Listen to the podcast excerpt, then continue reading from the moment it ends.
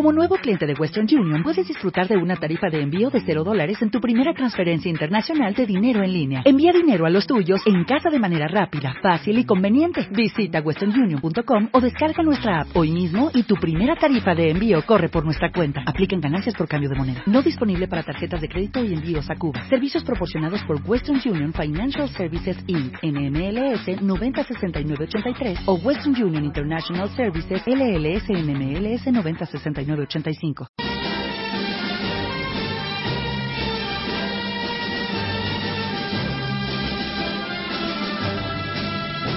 Están escuchando Libertad Constituyente.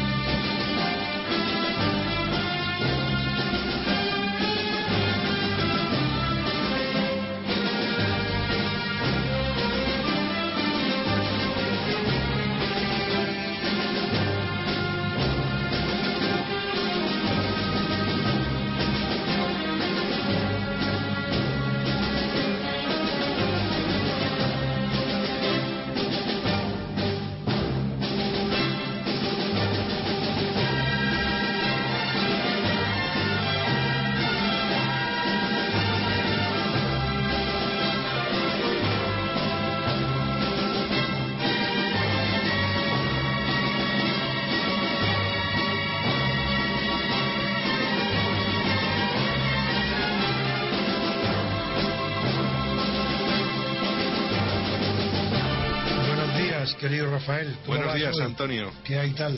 Pues eh, otra vez aquí solo en antes peligro, como, ¿No venido? como decía Antonio Rubén. García Paredes.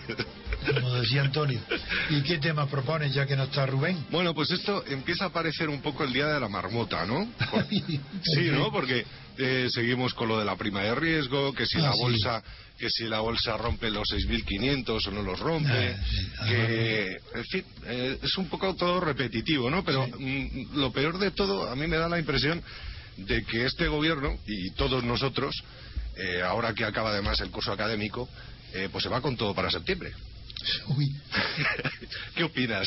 No, yo, yo veo que hay una novedad y el tema es que vosotros, más especialistas que yo en estas materias, la novedad que hay en Europa es, uno, que ya hay claramente una división en Europa que antes que hace eh, 15 días no existía, antes de la elección de Holanda a presidente de la República no existía la división que ya existe claramente. En Europa hay dos grupos, el grupo alemán y el grupo francés. Y eh, Rajoy parece que ha sido el último alumno de la clase, que de los brazos de, de Merkel parece, no se ha entregado todavía a los brazos de Holanda, pero parece que se ha dado cuenta de que el porvenir de la situación, el porvenir inmediato, no, no a largo plazo, a corto plazo, el porvenir de la política económica en España pasa por una alianza con la política económica de Francia, con Holanda.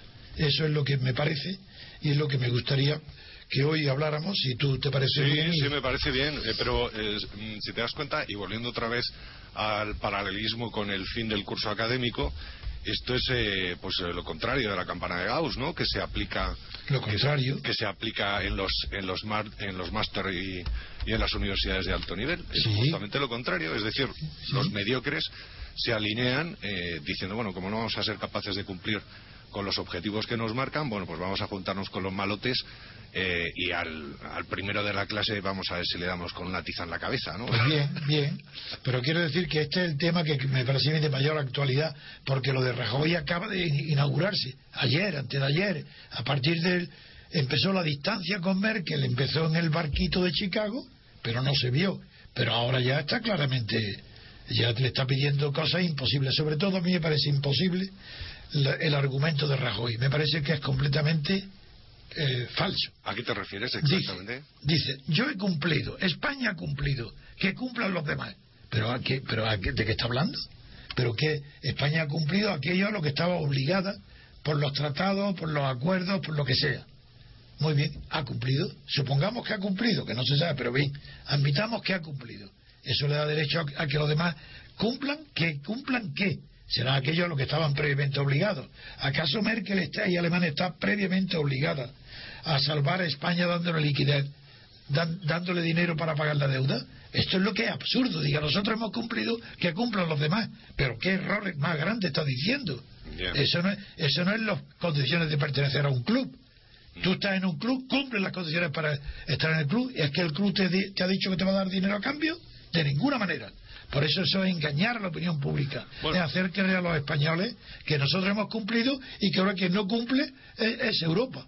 ¿Pero esto qué es? Bueno, pues eh, eh, a mí el discurso que está utilizando eh, el Partido Popular, ahora que está en el, gobierno, me recuerda mucho al que utilizaba en su día el Partido Socialista. Y a la inversa, el Partido Socialista cuando estaba en el gobierno, pues ahora está utilizando el mismo discurso pues que estaba utilizando el Partido Popular cuando estaba en la oposición. Que es demagogia pura. Sí, sí. Eh, Mentira.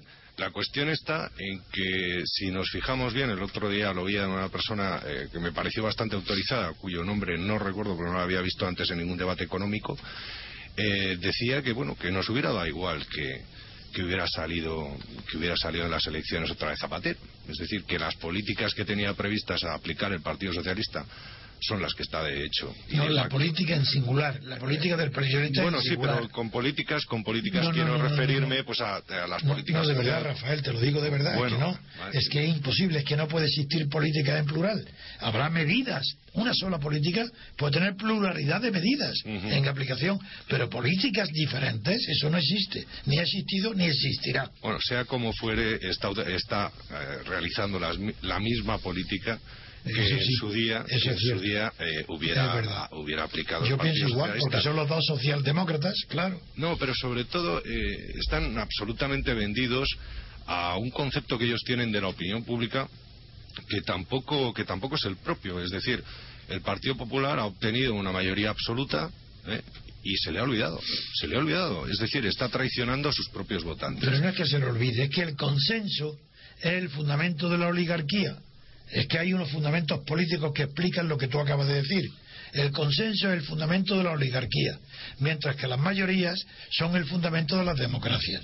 Como esto es una oligarquía, Rajoy no se fía de la de mayoría absoluta que ha, tenido y quiere consenso con el PSOE y por eso se tiene que entrevistar con Rubalcaba y a pesar de tal quieren unirse porque es una oligarquía, porque no es democracia pues vaya consenso el que tienen.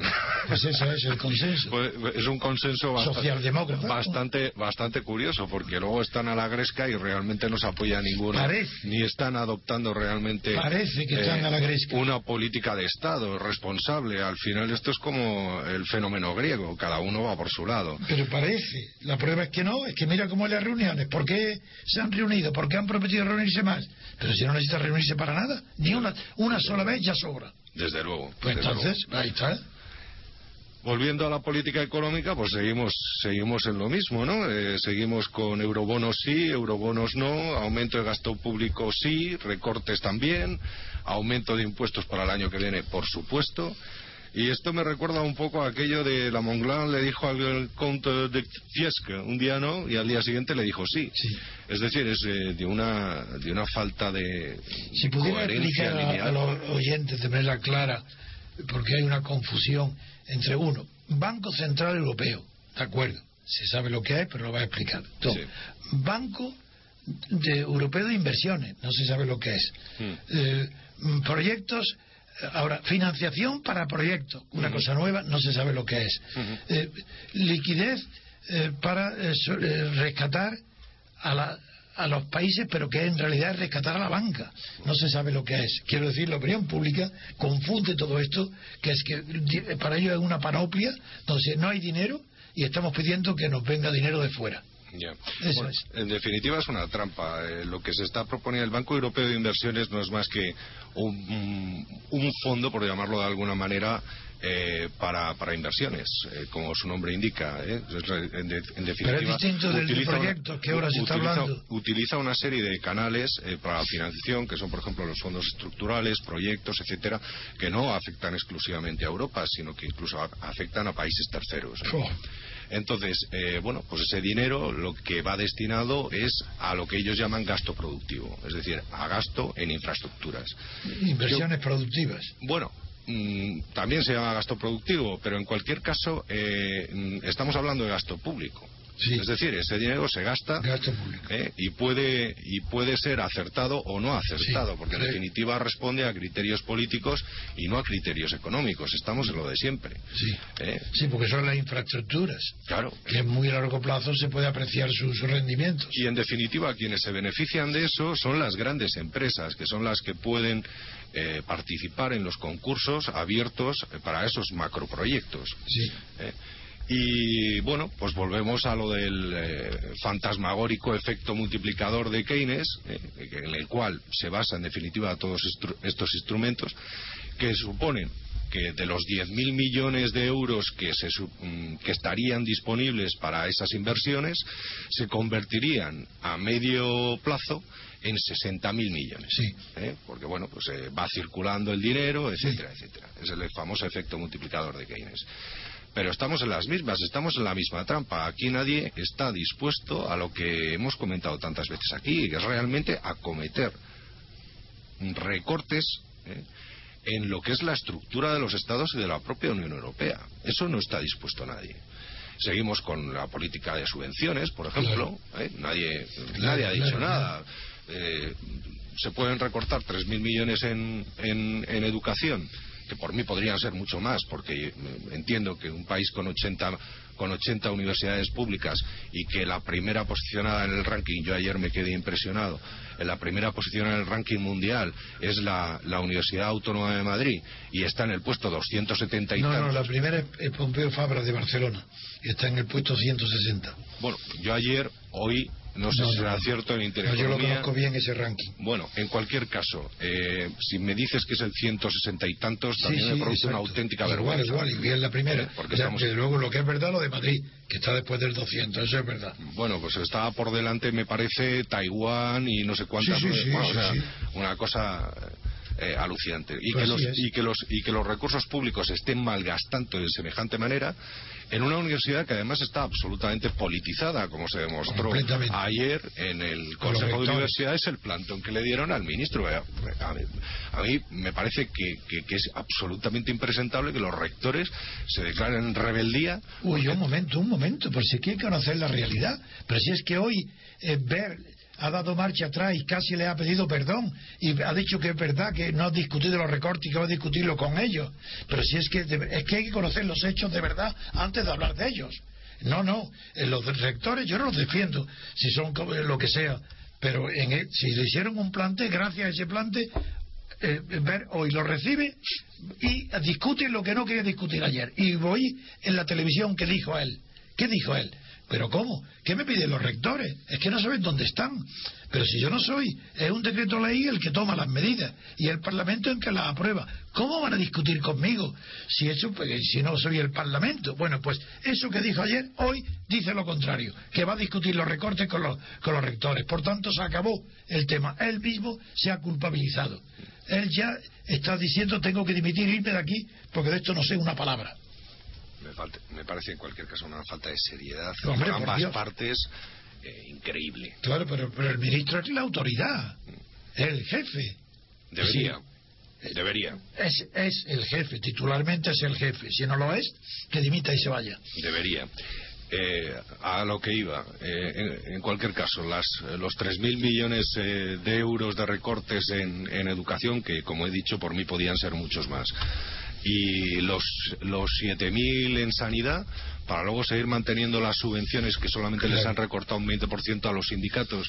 Y, bueno, yo, yo no sé, yo debo estar en otro planeta, pero eh, me sorprende que todas las semanas todos los partidos estos que tenemos eh, tengan un congreso, si no es local, sea autonómico o si no, eh, y estoy hablando del Partido Popular, y, eso, que eso, y, que eso, sale de las subvenciones que perciben y, y, del dinero público. Entonces, todo esto me parece una magnífica contradicción un día, lo que he dicho antes, un día sí y al día siguiente no, al día siguiente no y al siguiente sí. Eh, con lo cual, yo no sé eh, ni siquiera si es que se pretende desconcertar definitivamente a la opinión pública. no, ese caos es consecuencia de la incompetencia y de la ambición. La ambición unida a la incompetencia produce caos. Es eh, en definitiva lo mismo que con lo del banco malo. Con lo del banco malo hemos estado durante meses oyendo que lo del banco malo no iba a haber banco malo y ahora hay banco malo. Bueno, ¿y qué me dice ahora de ese anuncio de la Caja de Galicia y la otra Claro, Caja? efectivamente. Unida a Bankia con 20.000 millones de euros. No, es ¿Pero qué es eso? Un banco- un banco malo. Es bastante peor. Supondría eh, mm, el 20% de los activos que actualmente tiene el sistema financiero. De la banca estaríamos, sí. estaríamos hablando de una cifra astronómica, de unos 460.000 millones. ¿Pero ¿y qué es esto? ¿Pero cómo lo van a hacer? Pues eh, sostenella y no enmendalla, Antonio. En lugar de disolverlo, se han fracasado. No, si es que ya no es disolverlo. Vamos a ver, eh, eh, siguen, siguen dando vueltas con esto de las minusvalías latentes. Eh, todos Sí, creo que entendemos lo que es. Una Sí, minusvalía claro. es cuando vendemos a pérdida, para explicarlo en pocas palabras. Y una plusvalía es cuando ganamos dinero con esa venta. Teniendo en cuenta que tienen una serie de activos que antes valían 80 y ahora probablemente valgan 20, bueno, vamos a ver qué pasa al final con la auditoría esta que nos van a hacer. Eh, porque parece que al final no se va no se va no se va a recurrir a, a- a los propios instrumentos que tiene el banco el banco No, de el Banco España, que, son, que son que son los inspectores del banco de España que por eso se les está pagando un sueldo Los que saben del y tema. que son los que saben efectivamente. Pero al parecer Mafo ha preferido esconder durante todo este tiempo los informes que le han ido pasando meterlos en un cajón y olvidarse del problema y seguir diciendo que nosotros estábamos en la Premier en la Premier League me parece que decía Zapatero no Sí, no, el sistema financiero el mejor del mundo. sí sí el mejor del mundo. Pero debe Bueno, ser del mundo mundial de que habla el mundo. bueno, pues la cuestión está que como no quieren deshacerse de esos activos, porque el, me- el mercado evidentemente se los compraría a menor valor del que ellos lo adquirieron, pues nosotros tenemos que correr con las pérdidas y con el riesgo. ¿Quiénes somos nosotros? El Estado. Lo cual es absolutamente impresentable. Este problema se hubiera solucionado fácilmente. O sea, una familia cuando ha comprado acciones que seguramente tendría y por necesidades de liquidez haya tenido que vender esas acciones, aunque la bolsa haya caído, pues sí, a lo mejor ha recuperado solamente un 80% Bien, del valor o un 50%, pero lo ha tenido que hacer. Claro. ¿eh? Pero sin embargo a la banca se le está concediendo el privilegio de funcionar en contra de las reglas de mercado. Sí. ¿eh? En este momento para la banca no hay mercado. O sea, es, el es un mercado intervenido eh, y se va a seguir provisionando, porque claro, esto tiene un otro problema. Porque ella es decir, ¿hasta amenaza. cuándo vamos a seguir provisionando? Porque claro, Ella si sigue bajando el valor, Ella, ella tiene la amenaza de siempre decir que es fundamental el sostén de esa banca porque si no quiebra el sistema financiero. Y ante la palabra quiebra el sistema financiero, todo el mundo se asusta, corre. Da lo mismo que sea Banesto, la crisis con Mario Conde. Eh, quiebra el sistema financiero. Da igual que sea Rumasa, los bancos, eh, quiebra el sistema financiero. Todo la- el sistema financiero es el coco por el cual se permite el, el abuso tan grande que desde hace años se está teniendo la banca con el Estado. El Estado socorre a la banca grande, socorre a los ricos permanentemente. pero Antonio, es que no estamos hablando ni de la banca ni de los ricos, estamos hablando de las cajas de ahorros. Bueno, pues no se lo digamos. Eh, No, no, es, es que ese es el problema, ¿eh? Los bancos no tienen ningún problema. Nuestro problema son las cajas de ahorros. Bueno, que no lo tienen será ahora, porque lo tenían, y grave. No, no lo tienen. No lo tienen. Los ahora. grandes bancos de este país están tan contentos. ¿Eh? Ah, bueno, y pueden claro. y pueden y pueden seguir disponiendo de esos activos o conservarlos Y por no hay ningún problema pero las cajas razón- de ahorro las y- cajas de sí, ahorro de acuerdo. tienen un problema De acuerdo, y por esa razón los bancos no pueden dar crédito a los particulares ni a las empresas. No, por esa razón, pero no es sola- están muy bien. Pero no es solamente ese. Vamos a ver, en primer lugar, se les han cambiado las reglas de provisionamiento. Punto uno. ¿eh? El coeficiente de caja se les ha cambiado también, en un momento de crisis como el actual. Es decir, el mensaje que se está dando de que las medidas de la reforma financiera van a permitir que fluya el crédito es mentira. Es mentira, ¿por qué? Porque lo que les estás obligando a los bancos es a que su dinero lo destinen a otras cosas. ¿eh? Por, Por un ejemplo- lado, a provisionar activo. Y por otro lado, ¿eh? y por otro lado, que tampoco debemos olvidarlo, adquirir deuda pública. Porque eso sí, parece pero- que todo el mundo se ha olvidado. Pero, es no, que los no- yo bancos no- comerciales. Yo no me olvido de la banca. los bancos comerciales están adquiriendo deuda pública para salvar los trastos de este Estado. Y de ahí el dinero. No, no, el para dinero. salvar los trastos, Estado, no. Para ganar con un 1%, colocar sin riesgo ninguno el Estado la deuda pública. Para salvar nada, para ganar más dinero sin riesgo ninguno. No, esa podría ser otra cara de la moneda. No, es que es la única cara. Es que el banco está para algo distinto que no sea ganar dinero. Pero es que este es el canal, este es el canal que se ha establecido. Es decir, el Banco Central Europeo en este momento. Se ha establecido a favor de la banca. El Banco Central Europeo tiene prohibido por estatutos comprar deuda pública de los países, es decir, comprar deuda pública soberana. Bien, entonces, ¿cómo se canaliza el dinero? Se canaliza a través de los bancos comerciales. Y los bancos comerciales, con eso que llaman barra libre, lo que hacen es adquirir deuda pública. Este, este es el lío. Pero es una descripción, pero yo estoy haciendo no una descripción, sino un juicio moral un juicio económico también, de que todo está administrado a favor de la banca. La banca, ¿cómo que está tan bien la banca? Está tan bien que los botines se llevan dos mil millones a Suiza y luego le dan una amnistía. esa está la banca. Pero hombre. Eh, eh, no, no, la banca es que yo no soporto. La banca es la dueña de España, es la dueña de la política, es la dueña de los partidos, es la dueña de los periódicos. Lo que pasa en España, primer responsable la banca. No las cajas de ahorro. Las cajas de ahorro, por supuesto, es la corrupción elevada al cubo, porque han participado en ella los partidos políticos. claro que sí. Y, que me, y me consta que ninguno ha dimitido todavía del Consejo de Administración. Claro que no, la banca ya es el colmo, es la suciedad total. El, el sindibanquero ese que tenemos ahí está tan contento, sigue cobrando sus 200.000 al año, ¿eh? Por no hacer nada. Porque además creo que venía del sector ferroviario. o sea, que con unos altos conocimientos financieros. Y luego, sin embargo, se atreven a decir lo que, en definitiva, estás tú diciendo, que el problema viene de la banca. No me parece serio, ¿eh? No me parece serio. no? No, no, porque es que al final lo que se está es desviando realmente la atención del problema. El problema que nosotros tenemos realmente no es el sector financiero, son las cajas de ahorros. Y las cajas de ahorros han hecho una gestión absolutamente catastrófica. Vamos a ver, en primer lugar, las cajas de ahorros forman parte del sistema financiero. Uno. Segundo, el sistema financiero está dirigido y regido en España por la banca, no por el gobierno las intervenciones y el, Banco de España, los organismos que llamáis reguladores, están controlados por la banca privada. Está, eh, Ordóñez está, no hace nada contra la banca privada. Todo, ni las crisis que ha habido, ni los Santander, ni, ni una sola de las crisis de la banca ha sido resuelta con arreglo a criterios económicos. Todo ha sido resuelto con criterios políticos, donde el que manda es la banca. pues fíjate, yo pienso que si se hubiera hecho con criterios eh, económicos, como tú dices, eh, realmente hubiera mandado a la banca. El problema es que se ha hecho con criterios. Si hubiera quebrado la banca, hubiera mandado, pero ¿qué estás diciendo? No, lo que estoy diciendo es que eh, los políticos son realmente los que mandan en el Banco, en el banco Central, en el Banco de España. y son los que marcan las políticas que Mafo ha seguido. Mafo es un cargo político más. No, la, política, la, política, la política, de Mafo, bien. ¿Mafo no es del PSOE? Ahí lo tienes. ¿Eh? ¿No es del PSOE? Ahí lo tienes. ¿El PSOE no está financiado por la banca? En parte sí, en parte sí y en parte no. Pero, es que el PSOE y el Partido Popular no son instrumentos del capital financiero. ¿Es que acaso no saben la diferencia entre el cuando un, entre capital, entre perdón, eh, grupo dominante, grupo reinante?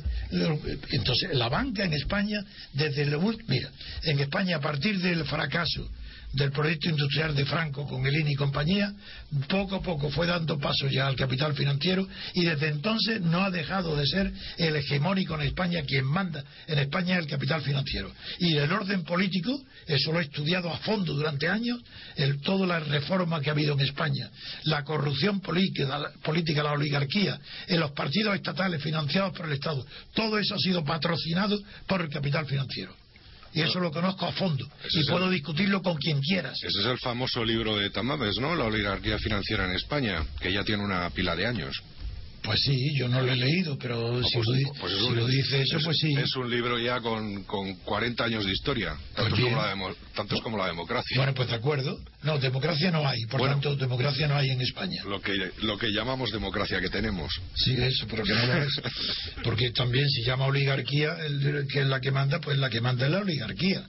Y la oligarquía, claro, hay alguien que le llamó bancocracia y yo me rebelé y digo, no, no, no, hombre, bancocracia esa palabra no existe es una oligarquía financiera, porque lo más parecido a la idea que quiere decir con bancocracia sería timocracia y tampoco, porque timocracia es cuando solamente vota los rentistas. Por ejemplo, la Revolución Francesa, las primeras elecciones fueron timocráticas, pero no, no, es simplemente una oligarquía financiera y esa está representada por la banca, no por las cajas de ahorro. Las cajas de ahorro eh, han sido un invento social, sociológico, demagógico y que, y que ha sido desarrollada por razones políticas, demagógicas, y claro que ha sido una ruina para España. Pero es que los bancos no han sido una ruina porque siempre se les ayuda. Porque los bancos, eh, a ver, bancos, no digo que todos, pero que muchos ya, eh, por criterios, si hubieran estado solos, habrían quebrado. Pero es verdad que yo le tengo simpatía a los bancos que no son muy grandes, me son simpáticos. Yo prefiero bancos que no sean muy grandes, porque la solvencia no está tampoco en el tamaño. Desde luego que no. Eh, bueno, eso de hecho lo ha estado comentando aquí Rubén. Desde luego, me acuerdo bien de sus palabras. Efectivamente. Es decir, aquí lo que se está pretendiendo es una concentración masiva de, la banca y para conseguir eh, pues que los recursos de unos intenten compensar los recursos de otros, es decir, que los que están pasando por momentos difíciles. Ha empezado nuestra conversación por Bankia y la verdad es que si lo explicara yo no lo entiendo. Yo no entiendo cómo Bankia, este señor que ha, sustituido el Gorigori o no sé cómo se llama este, le dicen Gorigori, no lo sé lo que es. Oigo, le llaman. No sé. Para no, para no decir el nombre completo. Sí, bueno, pues esto en la Bankia ahora resulta que no, que necesitan más dinero, más fusiones, más bancos, más grandes. Pero ¿cómo? Con, con bancos quebrados, con cajas quebradas. Pero esto qué es? Esto es la locura total. ¿Y qué hace el gobernador del Banco de España? ¿Y qué hace el Gorigori? Bueno, pero vamos a ver, echarle ahora los trastos al, al actual presidente de Bankia eh, no, porque tiene que tolerar un poco el rábano por las hojas. No, no, no, no, de ninguna manera, Rafael. Estoy diciendo que algo tendrá que decir si ya está la prensa diciendo que Bankia tiene que absorber a dos cajas de ahorro más para convertirse en el más grande. que está de acuerdo él? Él es, no tiene eh, coger el rábano por las hojas. Nada tiene que decir el presidente de Bankia de lo que dicen de él, de lo que va a pasar con Bankia. ¿Cómo coger? ¿Algún criterio tendrá? ¿Y no, no hay derecho a conocerlo? Que explique si acaba de ser nombrado, es que está de acuerdo avala la, la fusión de las cajas esas con, para hacer un banco de 20.000 con los recursos tan enormes. Está, ¿Cómo que escoger el árbol por la rosa? Estoy diciendo la verdad. si es presidente, que no sea de verdad. Hmm. Y que opine sobre su banco. Bueno, eh, y no la prensa. No hay que olvidar que a ese presidente eh, no lo han elegido los accionistas, ¿eh? Desde luego que no. Ah. Claro, yo cómo lo voy a olvidar eso. Y que el Consejo de Administración sigue estando politizado. Pero por eso lo llamo Gorigori. Ah despectivamente, porque es un tecnócrata y a, saber por qué se le llama tecnócrata. Yo creo que se le llama tecnócratas porque no saben nada de eh, sentido común ni de política. Y, como, y se supone que son técnicos de banca, se les llama tecnócratas, pero un tecnócrata es uno que gobierna con la técnica. ¿Y este dónde está el gobierno de este? Yo no lo veo. Y a ninguno veo que gobierne con la técnica. Un tecnócrata es alguien que gobierne, por ejemplo, Monti en Italia puede ser un tecnócrata porque está gobernando y si su formación es técnica, pues, pues de acuerdo. Pero aquí en España, Rodrigo Rato era un tecnócrata, no, era un político. Este que le sucede, Gori Gori, es tecnócrata, yo no, se dice que lo es. Entonces, ¿por qué se está callado ahora? No gobierna, está puesto al frente. Pero el gobierno requeriría salir al frente de las informaciones que hoy están en todos los periódicos en primera página, diciendo la alarmante noticia que Bankia necesita 20.000 euros. Pues verás tú, y las acciones cayendo. No tiene que hablar el presidente de, un, de una banca recién creada que están cayendo sus acciones día a día. Sí, Vamos, hombre. bueno, creo que son, eh, lo que he leído yo esta mañana en expansión, son otros 15.000 millones de euros, es lo que es la cifra que se maneja. Y el famoso superbanco este que quieren, superbanco malo que quieren crear, eh, no ha sido más que una especulación, una especie de globo sonda que todavía tampoco se ha materializado. De acuerdo, pues dilo así, me, eh, canta perfecto. pero el país no lo presenta así. Tú lees el país y verás lo que dice el país. Uh, y el país, Jesús. Ah, no, pero es que el país el diario Prada. Ah, no, es que el país pertenece a la oligarquía financiera. Mientras que el confidencial no pertenece a la oligarquía financiera. Yo para temas económicos me limito a leer el Expansión, y el Economist. No, no, procuro, procuro no entrar en estos, en estos pues periódicos nacionales de política, porque además eh, eh, me resulta sorprendente cuando uno va al kiosco por la mañana y ve las portadas de los tres principales diarios nacionales, eh, da la impresión de que son tres países distintos. Claro. Realmente no tienen nada que ver el uno con el otro. Y, luego tampoco responden realmente a criterios serios cuando hacen análisis, análisis económicos. Tú haces muy bien en leer expansión y el financiero, de acuerdo, perfecto para ti. Pero no puede ignorar que el país, que es el periódico hegemónico en España, presenta unos titulares diciendo que Bankia eh, necesita 20.000 eh, millones de euros y que se fusiona con Novo Galicia y Caixa.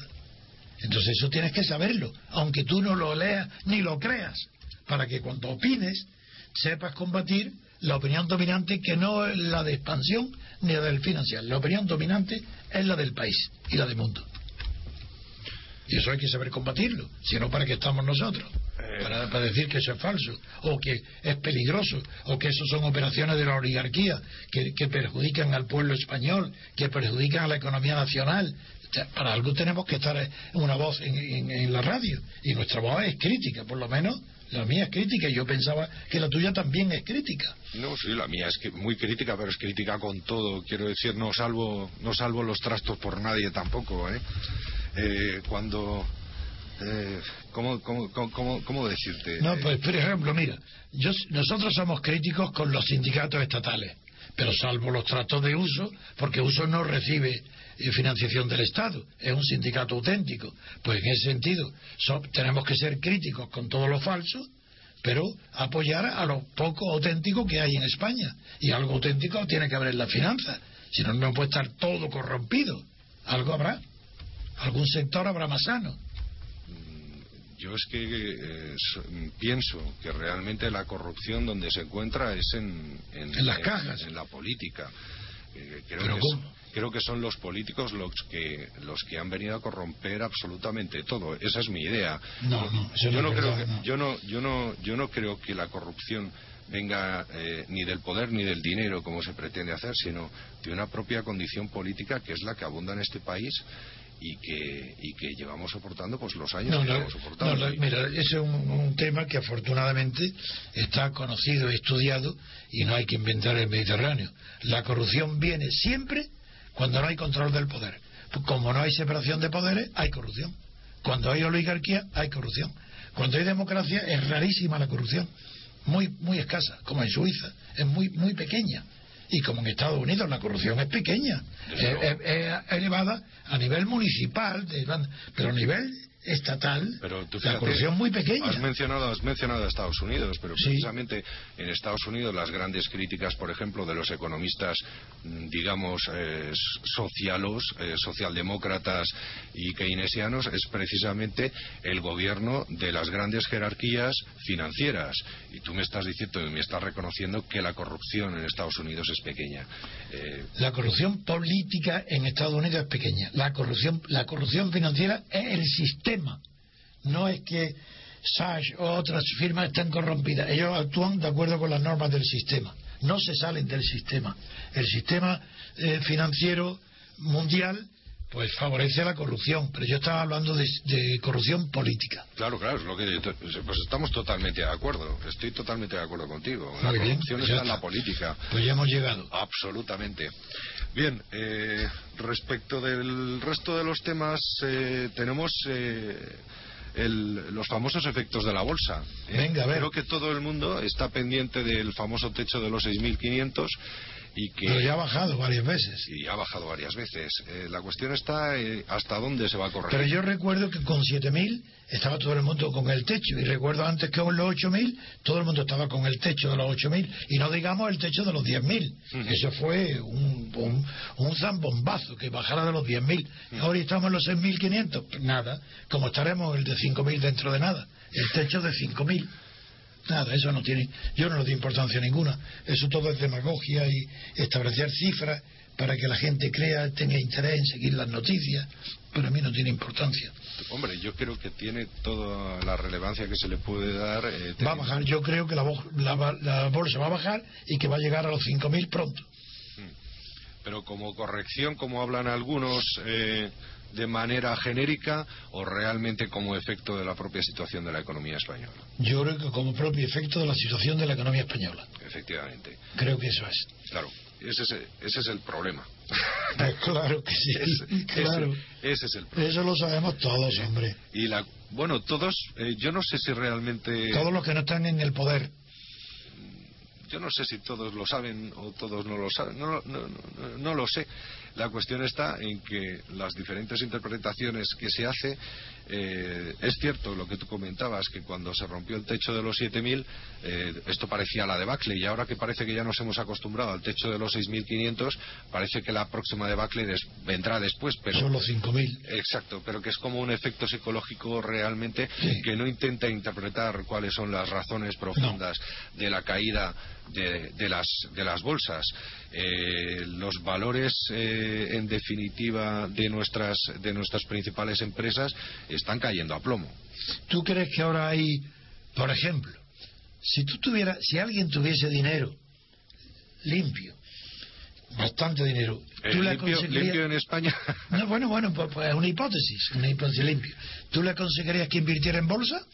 Una gran empresa, hay valores eh, contables, como se dice, en las cotizaciones actuales de la bolsa, empresas potentes, viables, factibles, que pueden ganar beneficios y que tienen una valoración de libros contables, lo que se supone que es muy baja, ¿A qué recomendaría o diría, espera a ver? Eh, vamos a ver, mm, aquí hay dos cosas que hay que tener en cuenta. Por un lado, lo que es la, rentabilidad dividendo. Hay empresas eh, muy grandes que, aunque bueno su cotización en bolsa sea esté cayendo, eso no significa que no te esté dando un rendimiento. Algunas están dando un rendimiento, un, dividendo que es incluso superior a lo que te están dando los tipos de interés en un depósito. Eso es casi seguro. La cuestión está en lo que hablábamos antes, es decir, si vas a necesitar en algún momento esa liquidez o no. Esto es como lo de las participaciones preferentes. Es decir, tú obtienes una alta rentabilidad, pero hasta que no alcanzas la cotización del valor nominal al que tú compraste, evidentemente eh, vas a perder dinero. Si puedes aguantar con ello y te limitas simplemente a recuperar la rentabilidad que te está proporcionando, pues entonces bien. Yo a los pequeños ahorradores evidentemente no les puedo recomendar en ningún momento que inviertan en bolsa. No, eh, eso no, claro. Ni, cuando van bien las cosas, ni, cuando van mal. Porque, eh, porque no dominan la por Poco, por poco que sea, hay que tener un pequeño conocimiento de, cómo va la cosa. Yo he visto más de un sorprendido en una oficina bancaria y digo, oiga, pero ¿cómo, cómo, cómo, cómo que mis acciones valen menos? ¿Qué, pasa? ¿Que, no puedo recuperar el dinero? sí, usted lo puede recuperar, pero evidentemente no todo. Eh, porque el valor de mercado es el que es. Eso ah, pues hay gente que, le cuesta entenderlo, no lo sabe y, no tiene tampoco por qué saberlo. Pero antes de meterse en semejante fregado, pues debería tener un poco de conocimiento. Eh, si no lo tiene, yo le recomiendo que se dedique pues eh, a, cosas más seguras, lo que le dé el depósito de turno en un banco a un plazo medio largo, a un año o así, ¿eh? y que la penalización no sea muy alta. Pero fíjate, si ese es tu criterio, que, que honrado, porque no quieres perjudicar a quien te lo consulte, ¿eso qué quiere decir? Que se acabaron las... De momento no hay perspectivas ninguna de inversión. Hombre, yo creo que sí hay buenas oportunidades. Yo lo que digo es que al pequeño ahorrador no se le puede recomendar. No, pero yo te he puesto el caso no de un pequeño, sino de un gran oh, capitalista. El grande, el grande, sabe, el grande sabe perfectamente cómo colocarlo.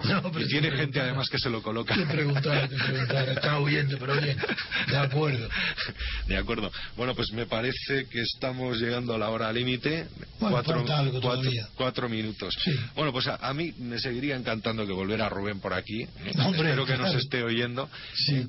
Para, para que ¿Y tú has hablado con él esta semana o no? Eh, no, solamente le he escrito porque tampoco ah, quería molestarle, de acuerdo. Eh, teniendo en cuenta la situación familiar. Y, ¿A qué, qué le pasa?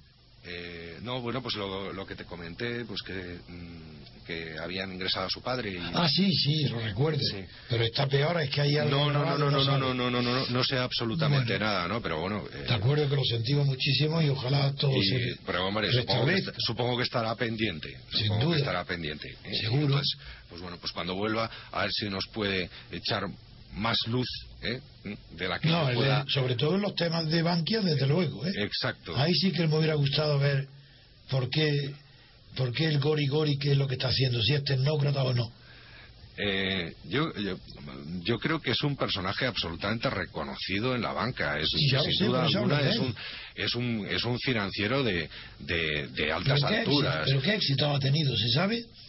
Hombre, pues eh, en, BBVA y eh, ha sido ha sido un personaje altamente relevante. Es decir, si hay personas que se les puede reconocer un nombre dentro de la dentro de la banca, pues eh, está él, está González, está Botín, es decir, son Alfredo Sáez, es decir, son personas que han crecido y, y que han desarrollado toda su vida al, eh, eh, en el entorno financiero bancario. Pero yo no le daría a Putin jamás la calidad de tecnócrata. Eh, bueno, preside pues, probablemente uno de los Tendrá a su servicio muchos tecnócratas, pero él, Emilio Putin. Yo sí le considero como tal. Yo le considero ¿Tecnócrata? ¿Putin? No, le considero un gran banquero. Yo no digo que sea un tecnócrata. Ah, yo, yo, que hablo banquero, por supuesto, y el más rico de España, si quieres, también. Y éxitos todos los que quiera pero yo a él no le considero capaz de tener conocimientos ni criterios propios, ni de economía, ni de finanzas, ni de nada. Eh, yo creo que sí los tiene. Otra cosa es que muchas veces... Pues, bueno, su padre no lo pensaba. Yo conocí mucho a su padre. Ah. Y sabía lo que opinaba de su hijo. Bueno, pues ahí lo dejamos. Lo dejamos para la reflexión. Desde luego. Y la semana que viene, pues eh, volveremos otra vez con el Día de la Marmota, porque esto empieza a repetirse. Las noticias empiezan a ser un poco pesadas. Gracias por tu participación. Gracias y a ver si a Rubén le transmite mi deseo de que se incorpore cuanto antes. Lo esperamos todos. Venga. Un fuerte abrazo. A ti, Rafael.